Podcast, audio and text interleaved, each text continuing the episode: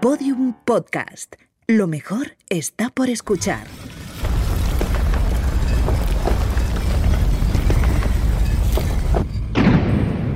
Dentro de la pirámide.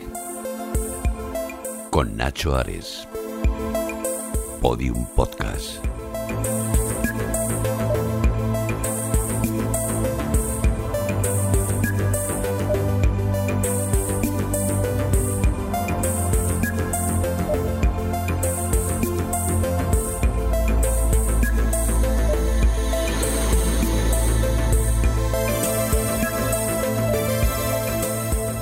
Bienvenidos a Dentro de la Pirámide. Comenzamos un nuevo podcast aquí en Podium Podcast y como siempre con el sonido que nos abre a ese monumento gigantesco. Nuestra intención en los próximos 45 minutos aproximadamente colocar un nuevo bloque, un nuevo bloque de esa pirámide repleta de magia, de misterios, de conocimiento sobre la historia del antiguo Egipto, la historia de los faraones.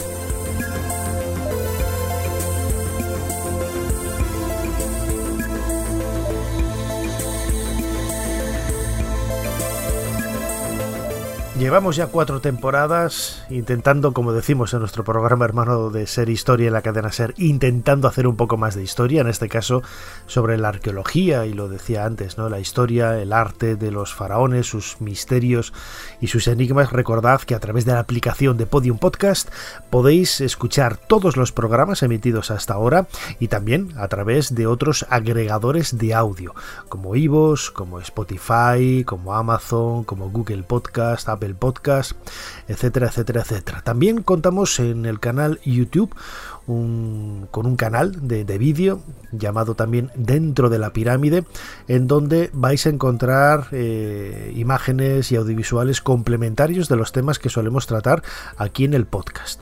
Así que tanto el canal de YouTube como este de Podium Podcast, en ambos casos se complementan con contenidos diferentes.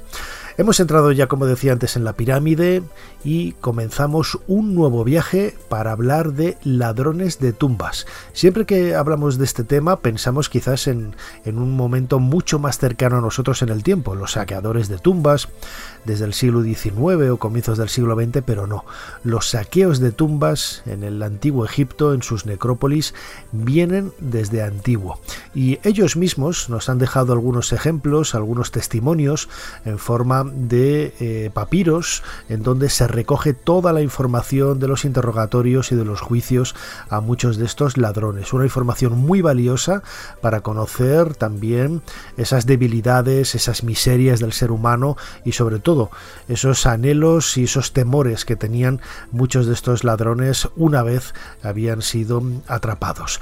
Comenzamos un nuevo viaje, en este caso dentro de la pirámide, para conocer esas historias, esas eh, ladrones de tumbas en el antiguo Egipto.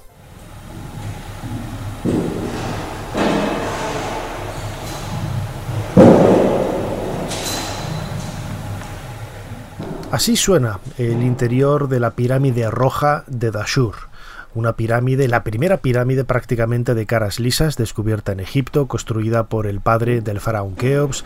Estamos grosso modo hacia el 2600 más o menos antes de, de nuestra era. Eh, escucháis el, eco, el vacío, eh, y lo traigo precisamente para recordar que estos monumentos han llegado, como sucede con muchísimas tumbas excavadas en la roca o construidas en otras necrópolis con forma de, en forma de mastaba, ¿no? esa construcción eh, que se hacía sobre el pozo funerario, pues todas ellas en su inmensa mayoría han llegado hasta nosotros saqueadas, pero saqueadas ya desde la antigüedad. En mi última novela, la pirámide blanca, precisamente la novela comienza con un grupo de ladrones que se adentra en esta pirámide, ¿no? en esta pirámide del faraón Snofru y se, atreven ¿no? a, romper quizás eh, esos establecimientos morales y éticos tan estrictos ¿no? que parece que tenían los antiguos egipcios y entrar, como digo, en, una pirámide para robar todos los tesoros del, del faraón.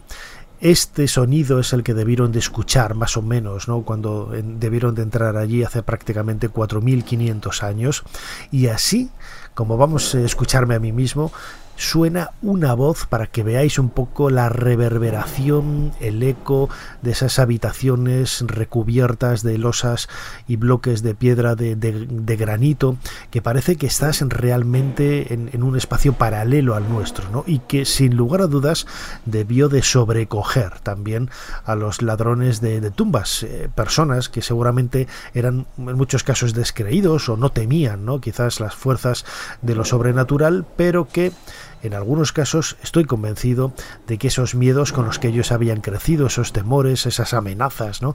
sobre los robos de, tumbas, seguro, seguro que también los debieron de sobrecoger. Así suena una voz en el interior de la pirámide roja de Dashur, la pirámide de Snofru. Entrar en una pirámide es una experiencia única, es viajar al mundo de los antiguos egipcios, al corazón de esos conceptos eternos de tránsito de vida hacia el más allá. ¿Por qué construían con forma piramidal? Seguramente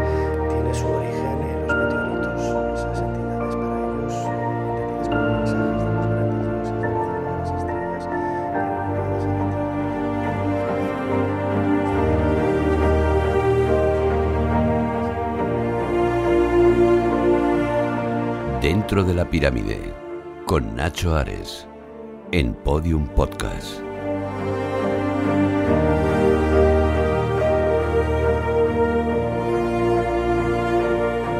El sonido en el interior de una pirámide tiene un, eco especial, ¿no? Esa reverberación que acabamos de escuchar en, mi voz es algo que caracteriza a esos espacios de gran tamaño, bueno, de un tamaño medio, ¿no? Porque estas salas tampoco son, son enormes, pero son relativamente grandes, ¿no? A lo mejor tienen pues 10 eh, metros de, largo por 3 o 4 de, alto, ¿no?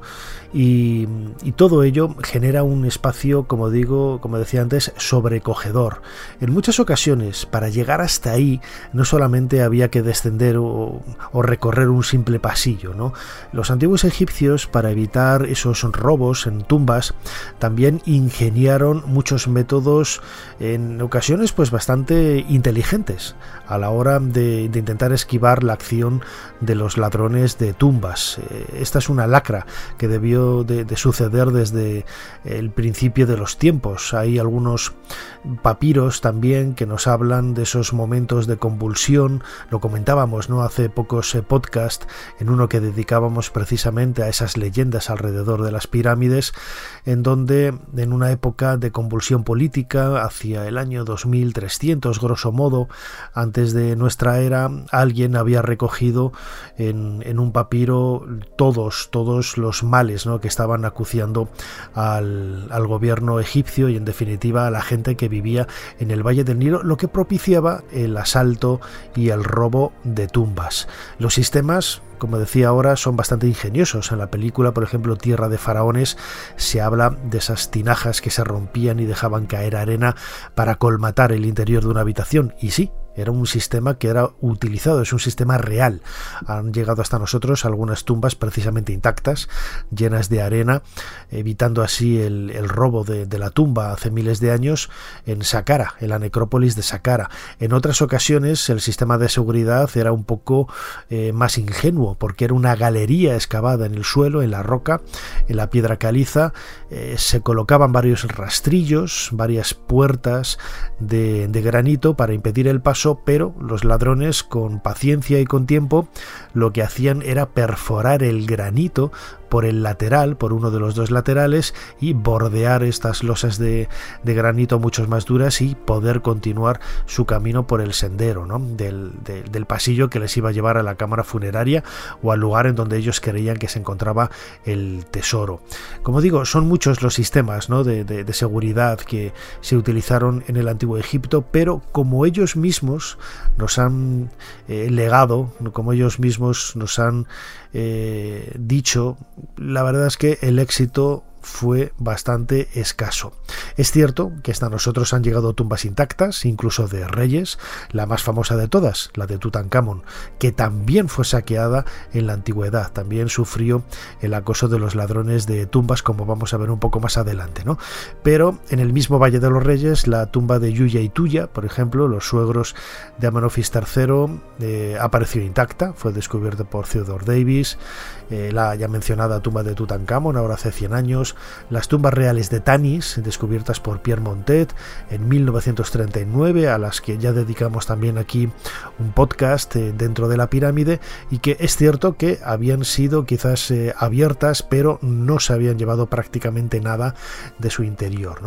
Y hablando de, tumbas, de, personas eh, quizás de un escalafón social mucho más bajo, o incluso de nobles o personajes importantes, es cierto que hasta nosotros han llegado pues bastantes ejemplos de, tumbas en donde podemos contar con algunos ejemplos de, cómo era el ajuar funerario en estos eh, enterramientos. Existen dos papiros, principalmente el, uno del papiro Amherst y el papiro Abbott, en donde los dos son de época ramésida, más o menos hace el año 1000, 1100 antes de nuestra era, en donde se nos habla de esos juicios eh, que sufrían los ladrones de tumbas. Eh, hay que pensar que muchas de estas personas, los que se atrevían a, adentrarse en las entrañas de, una sepultura, de una pirámide o de un hipogeo, eran personas que estaban ya relacionadas con el culto o incluso relacionadas con los obreros y que conocían, ¿no? ya tenían una idea previa del sitio a donde tenían que ir. Vamos a escuchar el fragmento de, de uno de ellos en donde es una forma yo creo que muy viva ¿no? de, poder reconstruir cómo era esa mentalidad, esos miedos, esos anhelos y sobre todo los castigos, los durísimos castigos que recibían los ladrones de tumbas. Fuimos a robar las tumbas de acuerdo con nuestro hábito regular y nosotros encontramos la pirámide del rey Sekmereset Tawi, el hijo de Bekemsaf. Esta pirámide no era como la de las tumbas de los nobles que normalmente íbamos a robar. Encontramos sus cámaras subterráneas y llevábamos candelas con luz y nosotros fuimos hacia abajo. Rompimos la mampostería y encontramos el pasillo descendente y encontramos al dios yaciendo al fondo de su cámara sepulcral. Y nosotros encontramos la cámara sepulcral de la reina Nubhas, su reina, situada detrás de él. Abrimos sus sarcófagos y sus ataúdes en los cuales ellos estaban y encontramos a la momia noble de este rey equipada con un halcón. Había un gran número de amuletos, joyas de oro sobre su cuello y tenía una máscara de oro sobre él. Recogimos todo y prendimos fuego a los sarcófagos. Y dividimos en ocho partes el oro que encontramos sobre las momias de estos dioses, amuletos, joyas y sarcófagos, resultando 20 deben de oro para cada uno de nosotros, 160 deben en total. Los muebles no fueron incluidos. Entonces cruzamos hasta Tebas.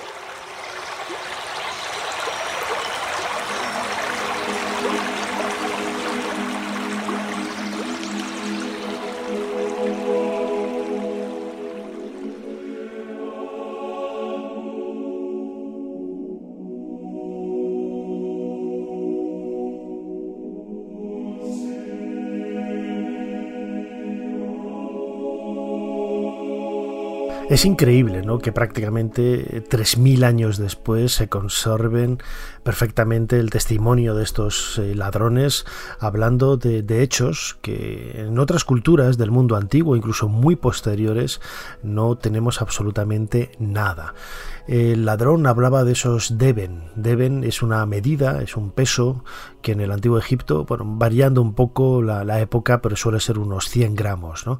Eh, lo que buscaban los ladrones eran sobre todo metales, metales preciosos, si estaban dentro de la tumba de un faraón, o metales tipo cobre o plata también, que era, la plata era incluso más valiosa que el oro. ¿no?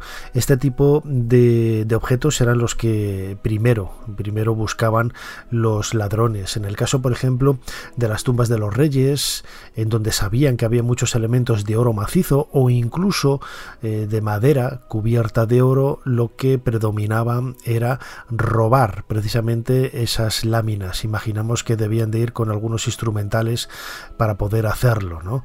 Eh, y no es extraño que hasta nosotros hayan llegado pues algunas estatuas de, de época ramésida, por ejemplo, conservamos algunas en el Museo Británico y en el Museo del Cairo, grandes estatuas de algunos faraones Ramsés aparecidas en sus tumbas en el Valle de los Reyes, pero que no conservan ni pintura ni decoración de láminas de oro como sí que sabemos que tenían por, por otros paralelos precisamente aparecidos en la tumba de Tutankamón. ¿no? Ha llegado hasta nosotros la madera totalmente desnuda, totalmente eh, vacía de, esa decoración de, de oro que los ladrones era lo primero que buscaban. Y como escuchábamos en el testimonio de este papiro, la acusación y el reconocimiento de la falta está implícita en, ese, en esa cantidad de, de cobre de cobre, de devens de, cobre, que en realidad no, son cantidades muy altas, pero lo suficiente. Estamos hablando de la, la, cultura egipcia, aunque una cultura muy sofisticada, no dejaba de estar en la edad de los metales y precisamente la escasez de esos metales es lo que hacía que, que estos tuvieran un mercado, un, mejor dicho, un valor muy alto en el mercado. Eh, otros testimonios son más eh, directos ¿no? a la hora de describir cómo eran los interrogatorios y cómo eran las acusaciones y los juicios. ¿no? Eh, sabemos por otros testimonios, otros documentos, que el castigo para este tipo de, personas, dependiendo un poco de, la falta del delito cometido, era desde ser trasladados a, unas canteras, a unas minas, en el desierto, en unas situaciones absolutamente infrahumanas, para trabajar el resto de sus días de sol a sol, o incluso la muerte, ¿no?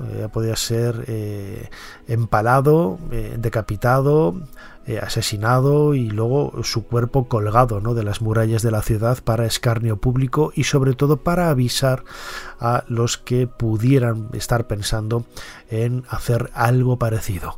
Vamos a escuchar otro fragmento de uno de estos papiros de época ramésida en donde precisamente se nos describe eh, cómo eran esos mm, interrogatorios tan, tan duros. El jefe de policía, Neusamón, vino aquí. Le preguntaron, ¿Cómo encontraste a estos hombres? Él respondió, había escuchado que estos hombres habían ido a robar esa tumba. Fui y encontré a estos seis hombres. Lo que el ladrón Paikamén ha dicho es correcto. Tomé testimonio de ellos ese mismo día.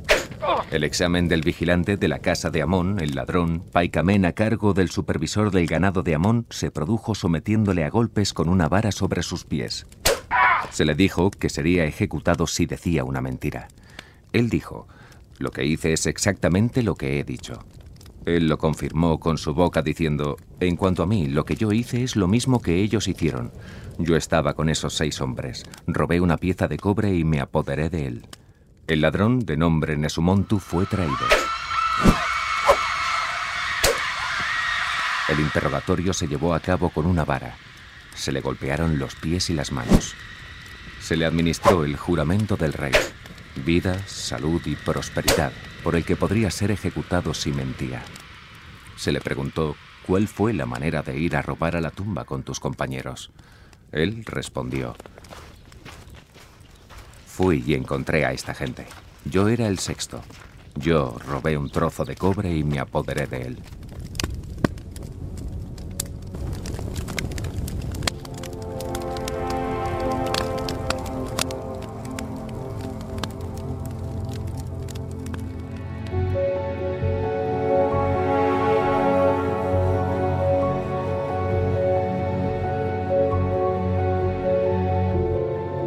De la pirámide, con Nacho Ares, Podium Podcast.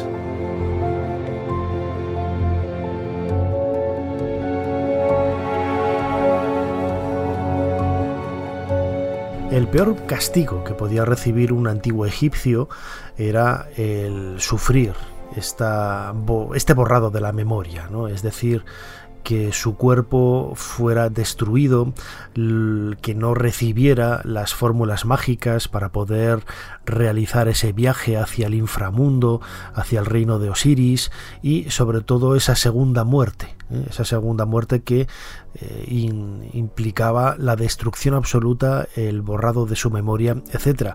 En algunas ocasiones incluso estos papiros no dan los nombres reales de, las personas que participaron. ¿no? Eh, por ejemplo, en el complot contra Ramsés III, eh, el nombre del, príncipe que, traicionó a su padre y que estuvo a favor de asesinarlo para derrocarlo y, seguramente colocarse en el trono, no se nos da el nombre real. Se habla de un tal Pentawer y, se dice, se especifica que es un seudónimo que se utiliza para no dar su nombre y que de esta forma pudiera revivir de, manera mágica. ¿no? Siempre hemos comentado ¿no? que ese borrado de la memoria que sufrieron faraones como como o como Tutankamón o como la reina Hatshepsut tiempo antes, en el siglo XV, estamos hablando entre los siglos XV y XIV antes de nuestra era, eh, al final eh, se ha dado la vuelta a la tortilla, como decimos en, España, ¿no? Y se ha revertido esa situación, porque hoy todo el mundo habla de ellos, ¿no? Y hablar del antiguo Egipto es hablar de Tutankamón, es hablar de, de es hablar de la reina Hatshepsut, ¿no? Y de algunos de esos faraones que eh, fueron olvidados o fueron borrados bueno, pues resulta que al final son los más conocidos. Y con estos papiros en donde aparecen los nombres, en Esimonto escuchábamos antes, por ejemplo, de algunos funcionarios, como decía, que participaban en los rituales de culto de esas necrópolis, de esos enterramientos, pues han pervivido hasta nuestros días. Los robos de tumbas no son solamente eh, algo común, algo tradicional en el mundo antiguo, sino que también se dieron a lo largo de la Edad Media y, por supuesto, en, en nuestros días. ¿no? Hay que pensar que la mayor parte de las tradiciones que han llegado hasta nosotros de, época medieval, de los siglos 7, 8, 9, 10 más o menos, eh, sobre todo son mm, tradiciones que hunden sus raíces en muchos elementos absolutamente legendarios. ¿no? Las pirámides de Giza decían en aquella época las crónicas que estaban rodeadas de tumbas eh, colmatadas de, tesoros de oro que se habían utilizado para levantar mezquitas o levantar grandes palacios en la ciudad del Cairo. ¿no? La mezquita de Ahmed ibn Tulum, como ya contamos en otro episodio aquí, creo que fue en la primera o en la segunda temporada de dentro de la pirámide tiene una eh, suerte de maldición y es que hasta hace 15 años o 10 años que fue reconstruida y reacondicionada y rehabilitada siempre ha estado destruyéndose cada pocos años porque decían que había sido construida utilizando para ello dinero procedente de la venta de, tesoros de las eh, pirámides, de las tumbas de la meseta de Giza, lo que lo convertía en algo absolutamente maléfico y eh, demoníaco o, diabólico. Eh, en la Edad Media la mayor parte de los monumentos, si vamos a, por ejemplo, a la ciudadela del Cairo o incluso muy cerquita de Han el Jalili, eh, algunas mezquitas del centro de la ciudad tienen en algunas partes todavía jeroglíficos, textos o iglesias también sucede por la reutilización de muchos monumentos de, época faraónica. En realidad no es exactamente un saqueo, un robo, es una reutilización, más también con ese embadurne ¿no? de, ignorancia o de, o de no reconocimiento del pasado y, de, de las culturas que precedieron a un pueblo. ¿no? pero tenemos que esperar hasta prácticamente el siglo XIX cuando Egipto se convierte en destino, pues podríamos decir casi turístico, ¿no? De, personas adineradas, de aventureros, de curiosos que empezaban ¿no? a, tener esas nociones de egiptomanía o egiptología, eh, muy proto-egiptología, pero bueno, querían aprender y descubrir cosas más, ¿no? Y sobre todo a partir del año 1822 cuando se descifra la escritura jeroglífica. Todo ello hace que eh, sean muchas las personas, los occidentales, europeos y americanos, los que se acerquen a Egipto para conocer algo más de esa cultura que tanto tenía que ver con la Biblia. Y a partir de ahí eh, los egipcios se dan cuenta de que estos turistas, estos visitantes, aparte de dejar dinero, también se quieren llevar recuerdos. Y ahí es donde comienza el mercado ilícito de antigüedades. Vamos a escuchar un fragmento de una cronoficción que hicimos en Ser Historia hace varias temporadas, hace cinco temporadas, en relación al descubrimiento del escondite de momias reales de Deir el Bahari, un acontecimiento que debió de suceder hacia 1870-1871, pero que no trascendió al servicio de antigüedades creado por Auguste Mariette hasta prácticamente diez años después. 1881 empezaron a aparecer en el mercado de antigüedades objetos que sabían que venían de tumbas de reyes que de las que no se tenía noticia, es decir, alguien, algún egipcio, alguien había encontrado una tumba real, no lo había comunicado y estaba sacando poco a poco, eh, con, con mucho control, piezas al mercado ilícito de antigüedades. Ese momento del descubrimiento de la familia Abderrasul, de ese pozo que va a dar a la famosa DB320, del el Bahari 320, la tumba 320 del circo, el circo eh, C2, en donde hoy está el proyecto Luxor C2, dirigido por José Ramón Pérez Acino, tiene este origen ¿no? en una legendaria pérdida de una cabra, que es lo que llevó a descubrir este pozo de casi 13 metros de profundidad y que estaba repleto de momias de antiguos reyes de Egipto. Ahmed, de la familia Abdel Rasul. Yo aún no le conocía, pero fue el primero en bajar al Debe 320, un escondite en los riscos de Deir el Bahari, muy cerca de Luxor. A veces la ciencia avanza así, por pura casualidad. Estúpida cabra. No podía haberse despeñado en un risco, ¿no? Tenía que caerse en la cima más profunda de Luxor.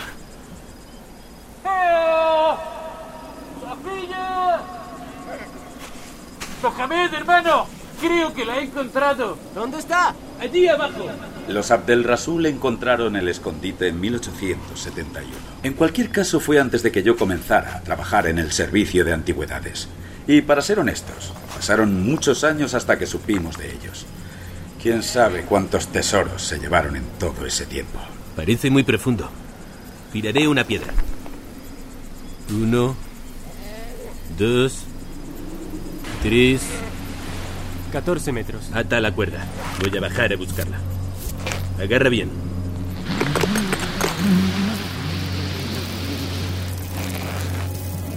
¿Todo bien?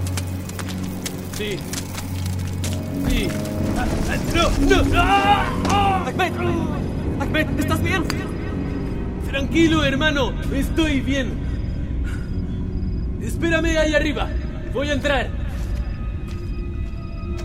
Hola. Mohamed, aquí hay algo. Veo unos ojos. Aquí hay alguien. Ni tocar por dentro la pirámide de Keops, ni acariciar la piedra de Rosetta, ni siquiera haber congelado el río Nilo. No, un momento. Es un sarcófago. Y ahí hay más. Nada es comparable a ser el primero en mirar cara a cara a los faraones más importantes del antiguo Egipto. ¡Hermano! ¡Son faraones! ¡Momias! ¡Olvida la cabra! ¡Los reyes de Egipto nos han premiado con su fortuna!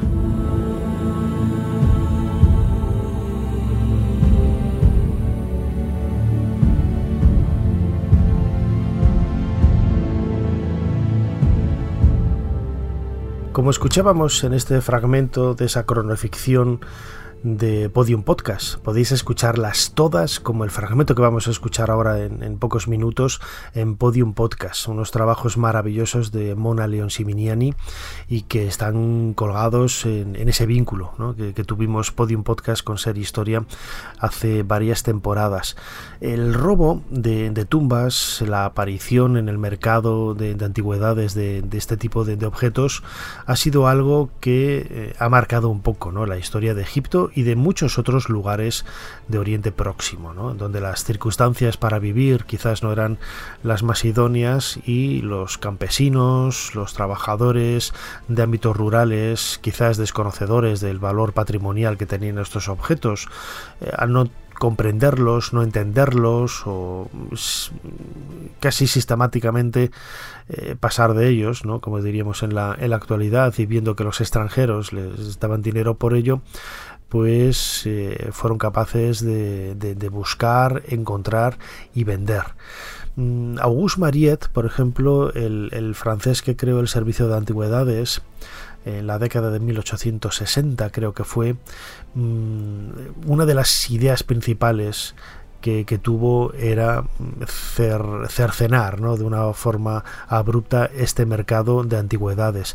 Es cierto que hasta prácticamente la década de 1980 ese mercado siguió abierto, pero mucho más controlado, muchísimo más controlado, aunque esto no, nos tiene que hacer ver, no tenemos que ser ingenuos, el movimiento de, del tráfico ilegal de antigüedades es algo que ha existido siempre y existe hoy, como vamos a ver al final del programa, sigue existiendo hoy como digo, de una forma muy intensa. Howard Carter, el descubridor de la tumba de Tutankamón, incluso fue uno de los eh, pioneros ¿no? en utilizar técnicas incluso detectivescas ¿no? para evitar el robo de, tumbas. En una ocasión recuerdo que hizo fotografías cuando él era director de todos los monumentos del Alto Egipto. Alguien había entrado en la tumba de Amenofis II, una tumba que descubriera Víctor Loret en 1898 y había saqueado a la momia del faraón y se había llevado algunas joyas que había en, el interior de la tumba.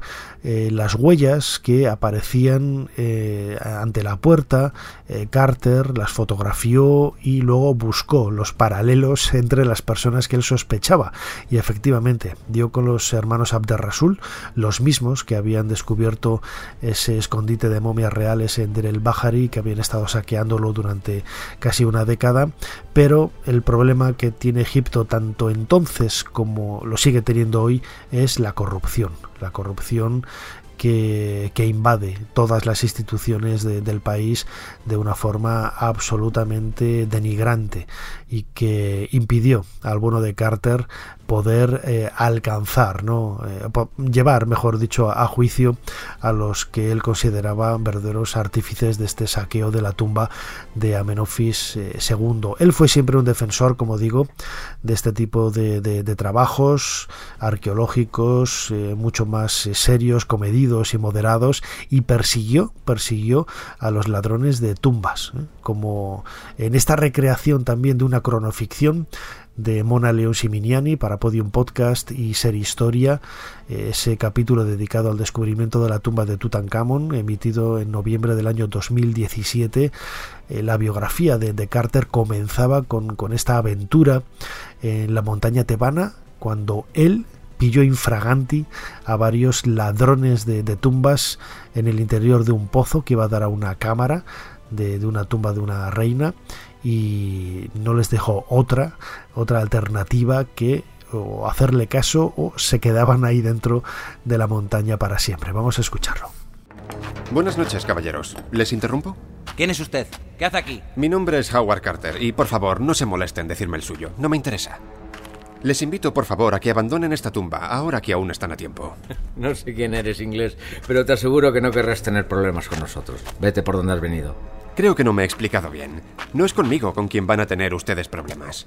¿Han pensado en cómo van a salir de aquí? Quizá nosotros tampoco nos hayamos explicado bien.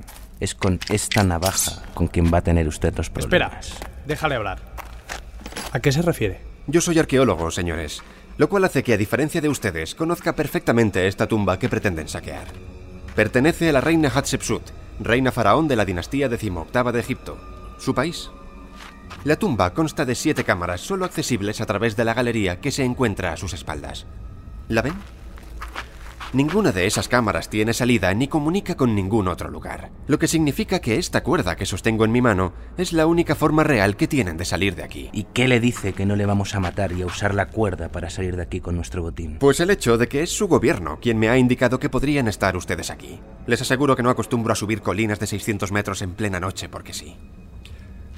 Por las fotos que me han enseñado, deduzco que usted debe de ser Khalid y usted Said. Si quieren, sigo. No, no hace falta. Bien, ¿será usted el primero en subir? Hágame el favor, agárrese bien. Y asegúrense de que la cuerda se queda donde está. Sus colegas del gobierno saben dónde me encuentro en este momento.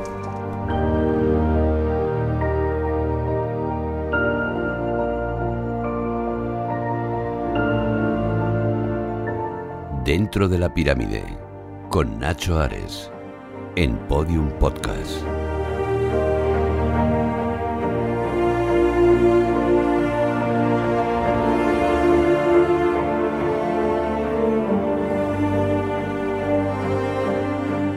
Los saqueos de tumbas ha sido algo que ha rodeado incluso a las excavaciones modernas.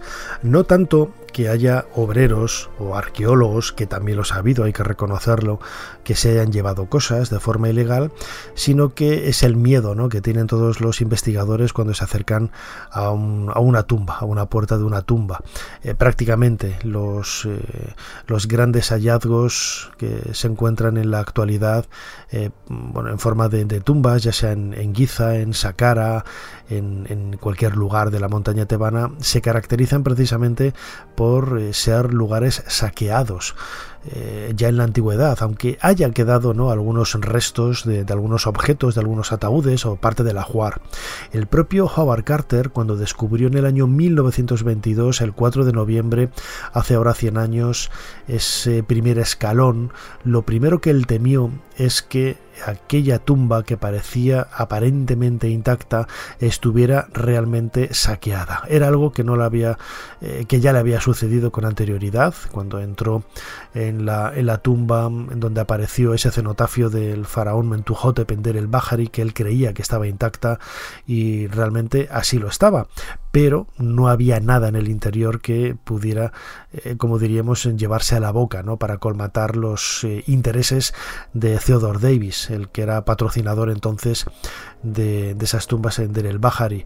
En el caso de Lord Carnarvon, el mecenas de Tutankamón, sucedía algo parecido, y sobre todo cuando Carter eh, encontró esa primera puerta al final de los 16 escalones y vio que en la esquina superior izquierda había una apertura que luego al abrir y descubrir en el pasillo que, que había un, nivel distinto ¿no? de densidad y de aspecto de la gravilla que cubría, que colmataba todo ese pasadizo, eh, que demostraba a todas eh, luces que por esa parte superior izquierda alguien había realizado un túnel en la antigüedad, más cuando en un punto intermedio de ese pasillo, de esa galería, apareció un atillo, un, trozo de, tela muy burda, en cuyo interior había anillos de oro. Es decir, alguien había entrado en la tumba, le habían, le habían pillado infraganti y en su huida quizás había dejado ahí esas joyas eh, que es, como decía antes, no lo primero que intentaban llevarse los eh, saqueadores, objetos pequeños de, metales preciosos, si pudiera ser, en las tumbas reales del Valle de los Reyes era lo más fácil de encontrar, y estos anillos seguramente pertenecían a, uno de estos intentos de robos. Luego en el interior aparecieron algunas capillas con con, a las que les faltaban láminas de oro, el trono de Tutankamón, por ejemplo, le, falta todas las varillas que, sujetan eh, la estructura de la silla, eh, porque seguramente serían de madera como el resto del mueble cubiertas de láminas de oro que, se llevaron, porque era lo más fácil de, arrancar, una capilla pequeña de unos 50 centímetros de altura, con las puertas abiertas y en cuyo interior había una peana seguramente para una estatua de oro que también ha desaparecido. Todo ello, todo ello era lo que, lo que temía ¿no? Howard Carter que sucediera en un principio y que bueno, por suerte al final eh, los casi 5.500 objetos que aparecieron demostraron que al menos dos veces habían entrado en la tumba en la antigüedad, pero cuando él la descubrió el 4 de noviembre hasta que consiguen acceder a esa antecámara el 26 de noviembre, tres semanas después, la tensión y el miedo a que la tumba del faraón niño hubiera sido saqueada eh, era lo que, lo que carcomía ¿no? la, la, tensión de los arqueólogos. ¿no? Vamos a escuchar estos momentos en un fragmento de un documental de televisión de la BBC, eh, una serie titulada Los días que conmovieron al mundo, dedicado precisamente al descubrimiento de la tumba de Tutankamón y estos miedos, como decía Carter, de que la tumba hubiera sido saqueada ya en la antigüedad. Si resulta que solo es un depósito saqueado, Carter quedará en ridículo ante Lord Carnarvon y además será su fin profesional. Mientras sube la temperatura en el valle, prosiguen lentamente las excavaciones. Lord Carnarvon ya está acostumbrado y sabe que hace falta mucha paciencia. Una virtud que Howard Carter está perdiendo a velocidad creciente. Poco después de las dos, Rais Ahmed llama a Carter para que vaya a la galería.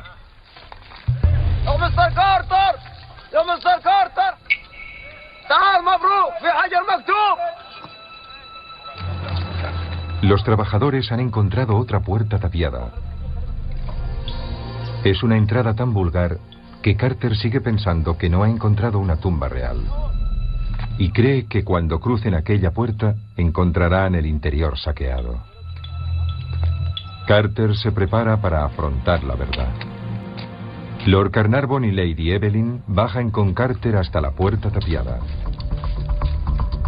Tras hacer un pequeño agujero en la parte superior, Carter acerca una vela para asegurarse de que el aire de dentro sea respirable. Luego, mira por el agujero.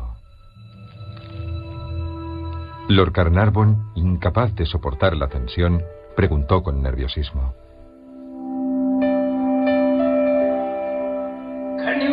¿Ve algo? Lo único que se me ocurrió decir fue...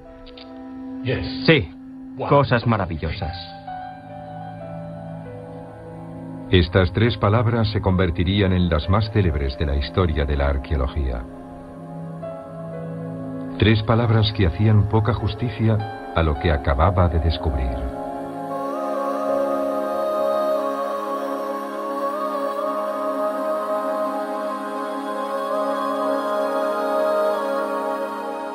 En la actualidad, el robo y el saqueo y el tráfico ilícito de objetos de arte eh, de época faraónica sigue estando a la orden del día, por desgracia, ¿no?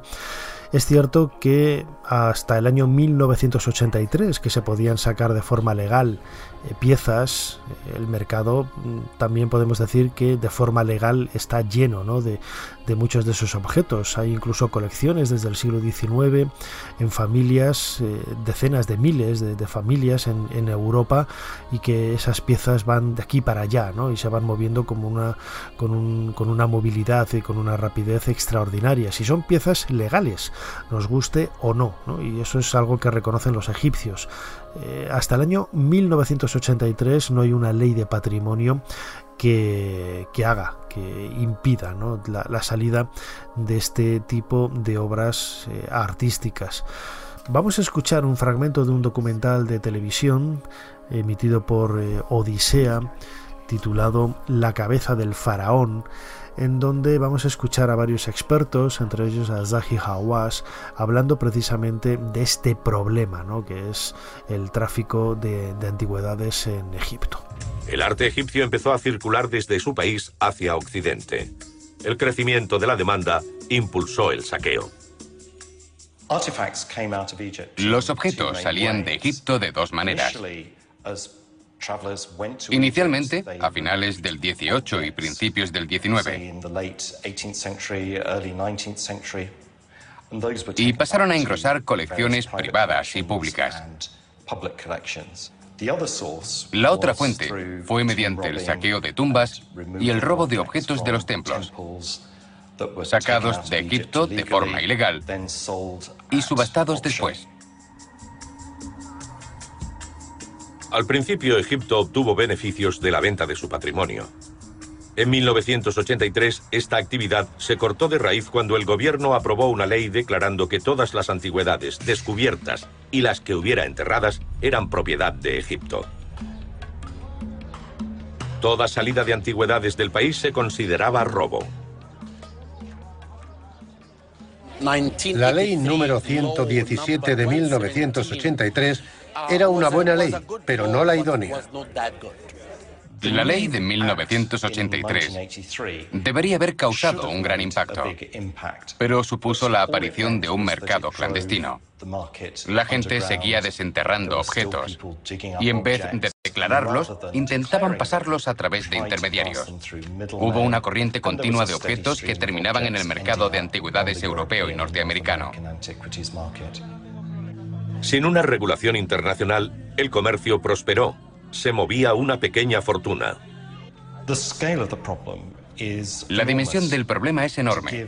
Por poner un solo ejemplo, en una casa de subastas norteamericana, entre 1998 y 2006, se vendieron antigüedades por valor de más de 100 millones de dólares, de los cuales 35 millones fueron de obras egipcias.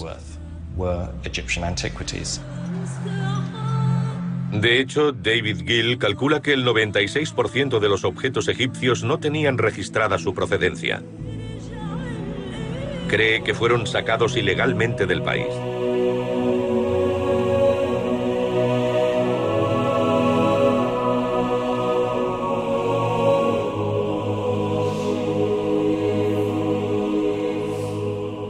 Todos los que nos dedicamos a la egiptología y los que viajamos con asiduidad a Egipto lo hemos eh, vivido de una forma muy cercana. ¿no?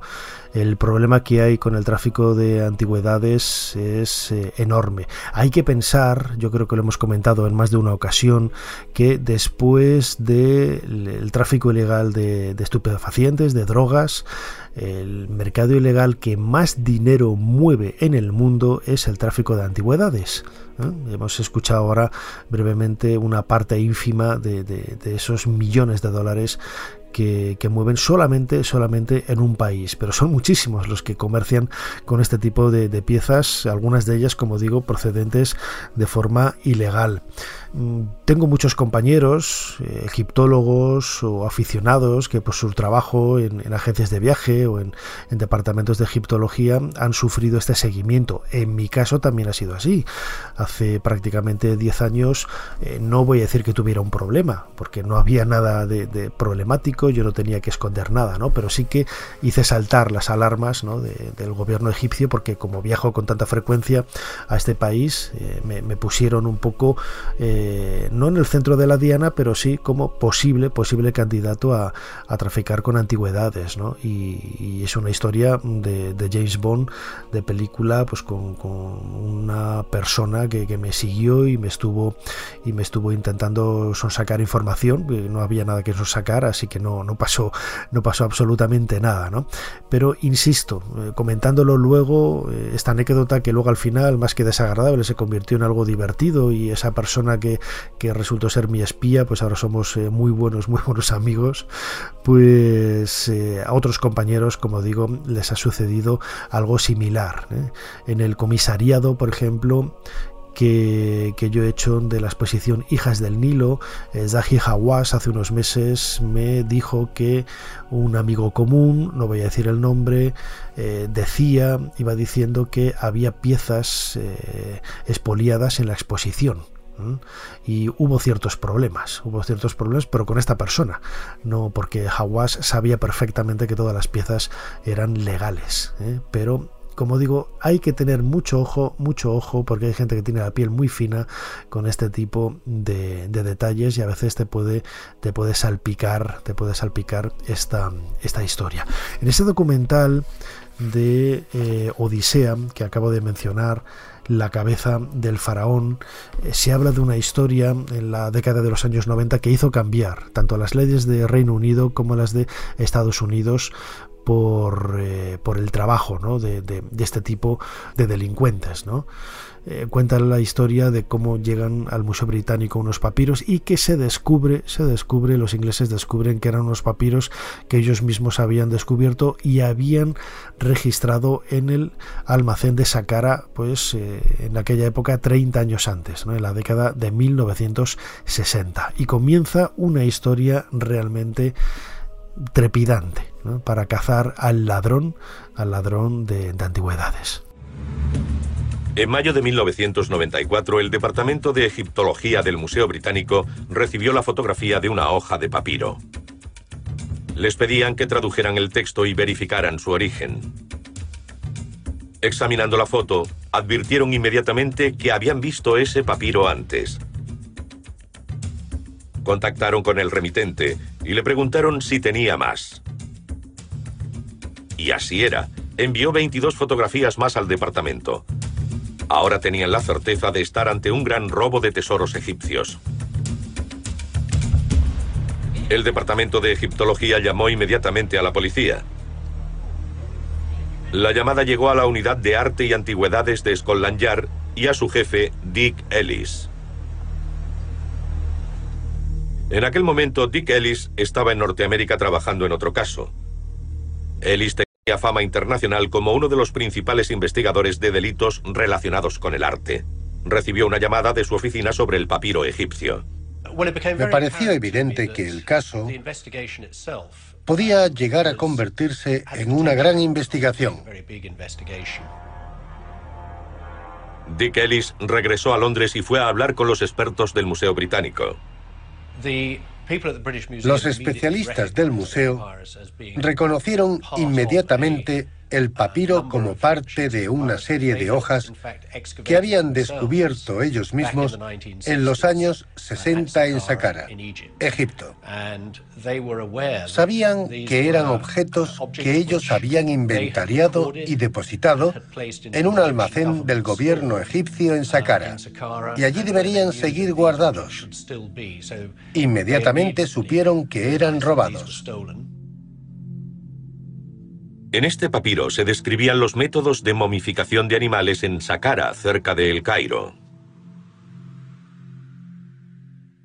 Dick Ellis supo que se había embarcado en una investigación complicada. ¿Cómo habrían robado esas piezas? ¿Cómo habían llegado desde un almacén del gobierno egipcio hasta Inglaterra? Fue el inicio de una investigación que cambiaría las leyes sobre el patrimonio cultural en Estados Unidos y en Gran Bretaña. Sabíamos que en las últimas décadas el flujo ilícito de antigüedades era un problema para muchos países. Nos pareció que estábamos ante un robo masivo de antigüedades egipcias.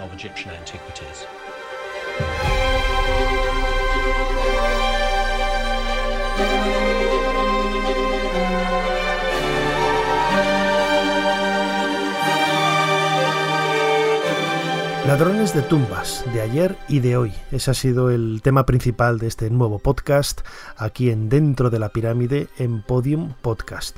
Espero que hayáis disfrutado de él. Es una historia fascinante, no deja de ser una historia de detectives, aunque por desgracia eh, el robo no se trata de robar eh, ropa en un supermercado o comida en un supermercado, sino que son objetos eh, mucho más sensibles, ¿no? Porque mm, la pérdida de información que siempre conlleva el sacar de contexto arqueológico una de estas piezas y que salga al mercado de antigüedades eh, sin ningún tipo de información de dónde ha aparecido, de, en qué entorno, etcétera, pues hace que la pieza pueda ser muy hermosa, pero desde el punto de vista arqueológico muy pobre porque no tiene apenas información más allá de la que se puede de la que se pueda sacar de, ella misma por el texto que tenga, el, material, etcétera, etcétera, etcétera. Pero insisto, es un, un tema fascinante que a mí siempre, siempre me ha llamado muchísimo la atención.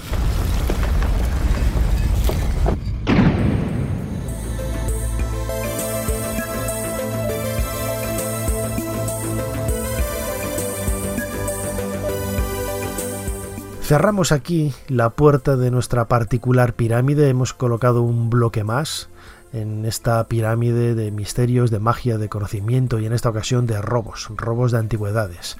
Espero que hayáis disfrutado de, este nuevo podcast. Eh, suscribíos a él si no lo habéis hecho a través de la aplicación de Podium Podcast. Recordad también el canal de YouTube dentro de la pirámide. Tiene el mismo eh, el mismo nombre que este podcast eh, con vídeos un par de vídeos solemos colocar todas las semanas con un chat en directo o un vídeo en streaming en directo todos los domingos a las 8 de la tarde. Nos seguimos escuchando aquí en Podium Podcast dentro de poco dentro de la pirámide. Hasta pronto